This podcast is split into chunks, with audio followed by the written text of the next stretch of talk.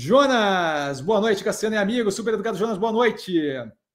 Gosta de usar preço-alvo? Acho muito difícil para o investidor comum saber a hora de vender. Então, eu entendo a dificuldade do investidor saber a hora de vender. É por isso que todos os, durante toda, cada operação, não sei se você já viu ali no Instagram, mas cada operação que eu faço, qualquer uma, eu boto lá e explico por quê. De modo que aí você tem essa opção de querer ou não querer liquidar mas a minha explicação do porquê que eu fiz, a quantidade que eu vendi, o como eu fiz, o quando eu fiz, e quando eu boto a informação, eu boto assim que a ordem bate, de modo que, em geral, a galera consegue negociar melhor do que o preço que eu negociei. Tanto na venda quanto na compra, eu sempre fico curioso para saber. Então, eu sempre dou, eu sempre fico observando os, os próximos 5, 10 minutos para garantir, para entender o quanto oscilou o ativo. É, Zemp dava para ter comprado mais barato, Ultrapar dava para ter vendido mais caro. Então, assim, sempre acaba que a galera do canal consegue fazer um negócio que eu fiz ou melhor, tá? De modo que justamente isso tira aquele pedaço ali do saber a hora de vender.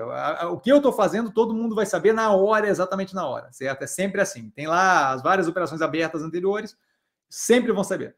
Tá? Com relação ao preço-alvo, eu não uso preço-alvo porque é irreal. A ideia de que você vai conseguir determinar é, o preço que a coisa vai bater Primeiramente, porque naquela equação ali, um pedaço considerável é o que o mercado pensa do ativo, e não tem nenhuma chance de ninguém avaliar isso realistamente, realisticamente, matematicamente. É ridículo. É, então, assim, se é para chutar um preço aleatório, que é o que o mercado faz, é o que o é o que banco faz, é o que casa de research faz. Ah, Cassiano, você está falando isso de recalque. Não é. Vê o ajuste que eles fazem.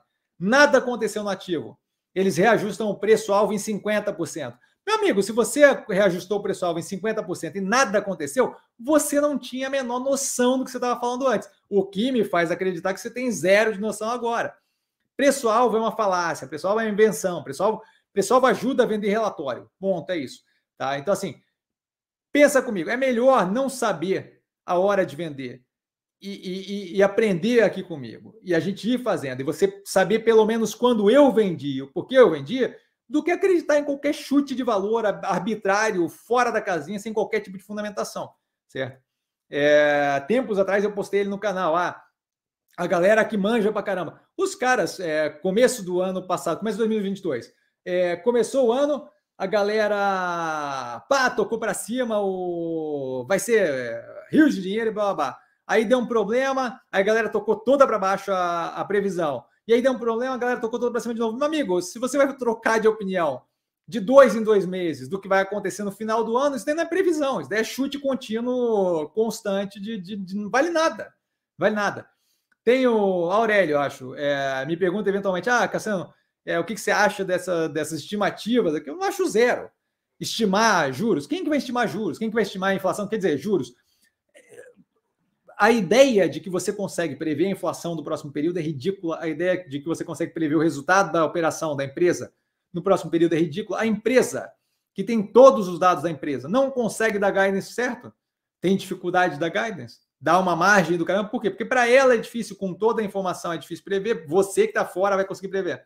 Não interessa se é JP Morgan, é, Bofa, Bank of America, o que você quiser, você não vai conseguir prever. É chute. É chute Alguns é chute com algum parâmetro, mas é chute, certo? Preço-alvo é pior ainda, porque preço-alvo tem um fator que não depende da operação de uma empresa, tem um fator que depende da cabeça de todo mundo. Se todo mundo tiver em pânico amanhã, não interessa o quão boa é a operação, o preço-alvo esquece, aquele, aquele valor de preço-alvo vale zero.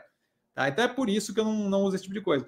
Mas toda, toda, toda a operação, na hora que eu faço, exatamente na hora, é informado no canal. Com explicação, eu tomo maior cuidado, me dá um trabalho Operar com vocês me dá 10 vezes mais trabalho do que operar sozinho.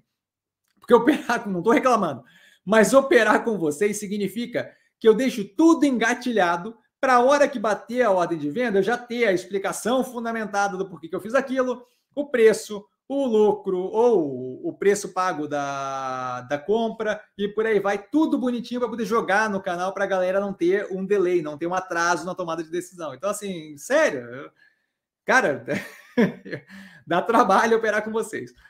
Porfírio, mestre, você já estudou sobre fatores, é, value momentum, etc. O que você acha de estratégia de investimento menos subjetivas e mais quantitativas? Eu acho que a ideia de que você vai quantitativamente conseguir medir o investimento é fora da casinha. É, ou você vai fazer com base no passado, que é ridículo, porque é como querer atravessar uma avenida vendado com base na estatística de quantos casos passaram naquele momento, ou você vai fazer com base no futuro, que é ridículo, porque você não consegue dizer qual vai ser os juros daqui a duas semanas, que dirá daqui a cinco anos. É, então, é, essa ideia é fora da casinha, é, não, não, não, não, tem qualquer. Me mostra a equação que eu te mostro onde é que está o buraco.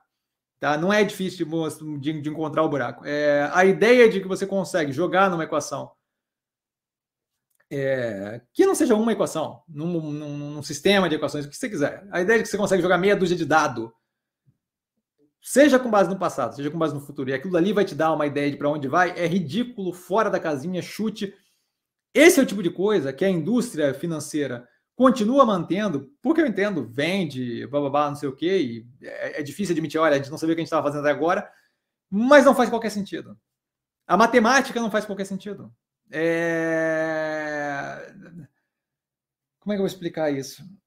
Se, se, se você considerar que um dos fatores que define o preço de um ativo, e é bem relevante, especialmente no curtíssimo prazo, é a, expectativa, é, é a percepção do investimento pelos investidores, você teria que ter uma, uma variável na equação que fosse a percepção dos investidores naquele momento com relação àquele ativo e o andamento daquilo. Ia ter que ser uma função, porque ia ter que ser uma curva daquilo. A ideia de que consegue se prever a função da percepção dos investidores com relação ao ativo por um espaço de tempo, dado que tudo aquilo é influenciado por tudo que eu possa imaginar, inclusive o que o Lula falou nessa semana, é, é, é, é risível a ideia de que você consegue quantificar isso. É uma piada. É uma piada. E quando eu, se, eu, se eu começar a dar exemplo aqui, você vê o quão absurdo e fora da casinha é. Esse daqui foi um. Vamos lá, como, como, é, como é que fica a função a hora que o Lula fala que o Campos Neto é, o, é, é um demônio, alguma coisa assim? Como é que fica?